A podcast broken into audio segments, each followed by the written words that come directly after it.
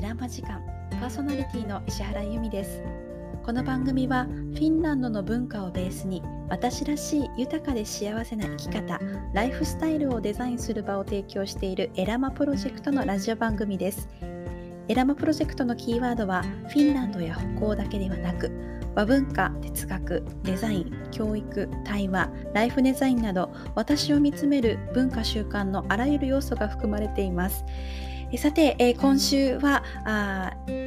エラマプロジェクトがあウェブメディアで発信をしているノートを読むエラマからの朗読をさせていただきます。え今回朗読をいたしますのは僭越ながら私が書き上げました、えノートの記事を朗読させていただきます。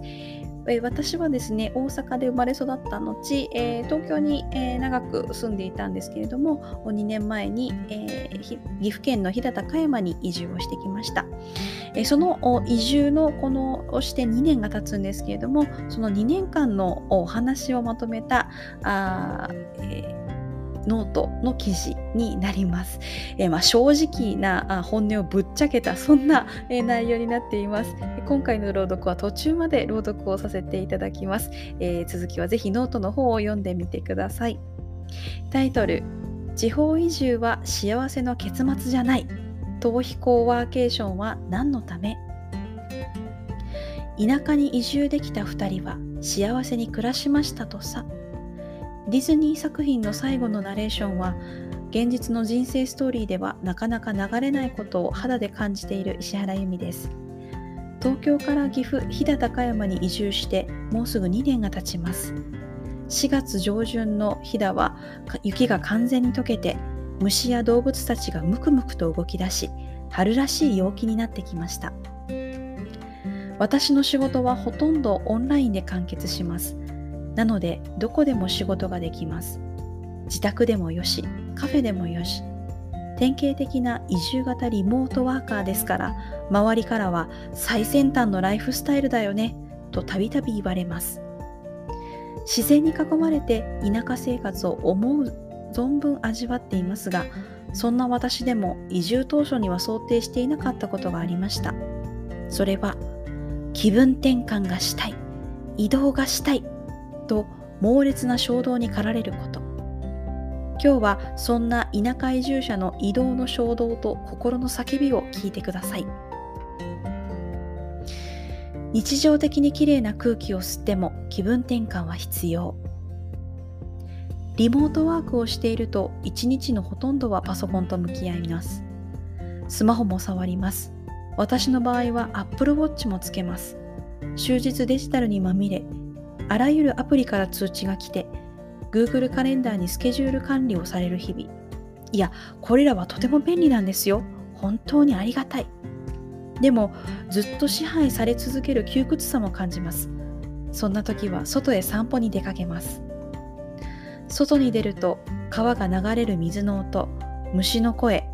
草の匂い日差しが気持ちよく近所の田んぼ道を歩きます。すると近所ではご近所さんが畑作業に勤しんでいます。こんにちは。今日は暖かいね。天気の話題は人と人とをつなげるのと同時に畑作業をする人たちにとっては重要な情報なのです。害獣の出没害獣の出没状況についてもよく話します。とのほほんとした気分でいたらご近所さんが続けて私に尋ねます。ところで今日は旦那さんと一緒じゃないの？この前石原さん家の前に止まっていた赤い車は〇〇町の親戚かい？市役所の〇〇さんから聞いたけど石原さんご活躍だそうで。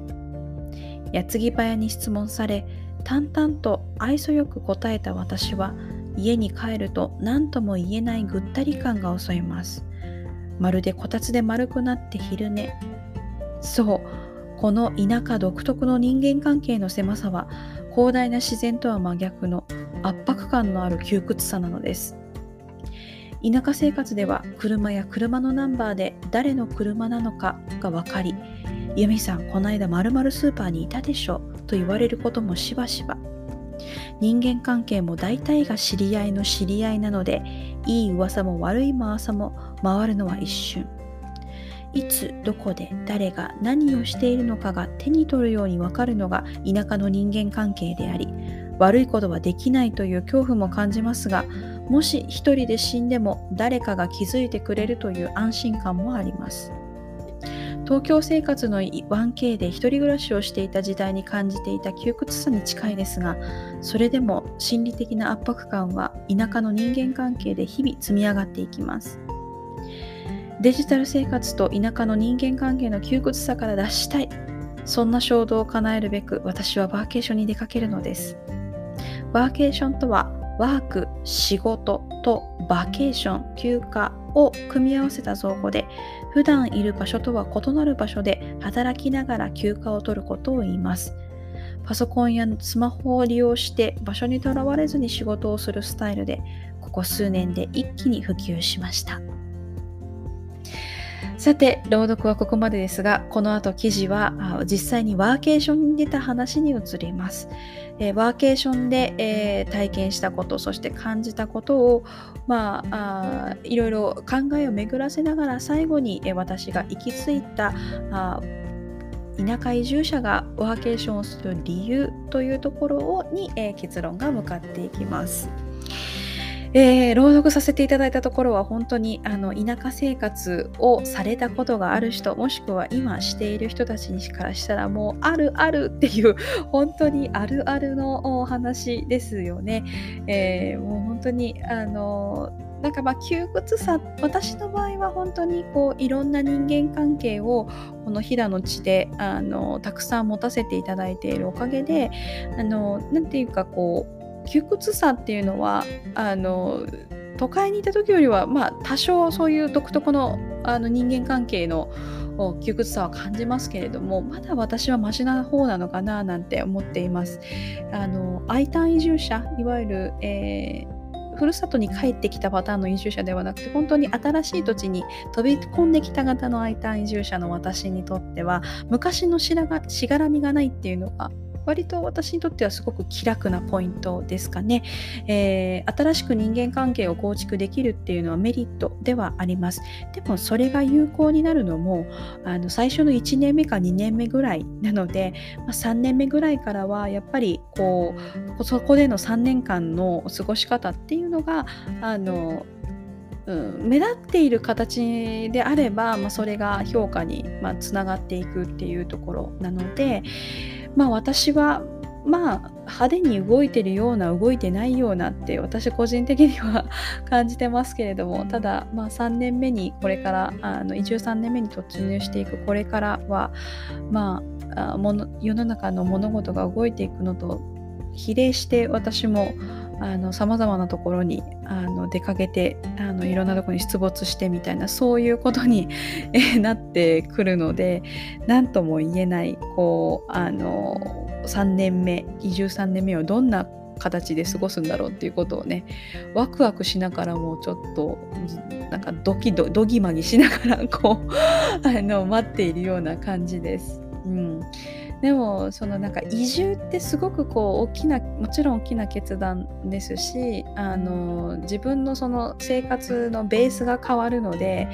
なんか細胞レベルでね、まあ、食べるものも変わるから本当に文字通り細胞レベルで自分の体とか心が変わっていくんですけどでもあの一箇所にとどまんなきゃいけないってことはまあ、決してないと思うんですね。もちろんお仕事とかあの家庭の事情によってはあのそういうふうにならざるを得ないことはありますけれどもやっぱり私自身こう選んできた道っていうのが、まあ、パソコン一つあれば、まあ、ある程度はの仕事はできるというえそんな仕事をしているので、まあ、今日のねこういったラジオ収録も あのマイク一つ、え、携帯一つあればあのできるようなそんな時代になっているので、えー、だからこそ身軽にいろんなところにこう出かけていくっていうのはあの私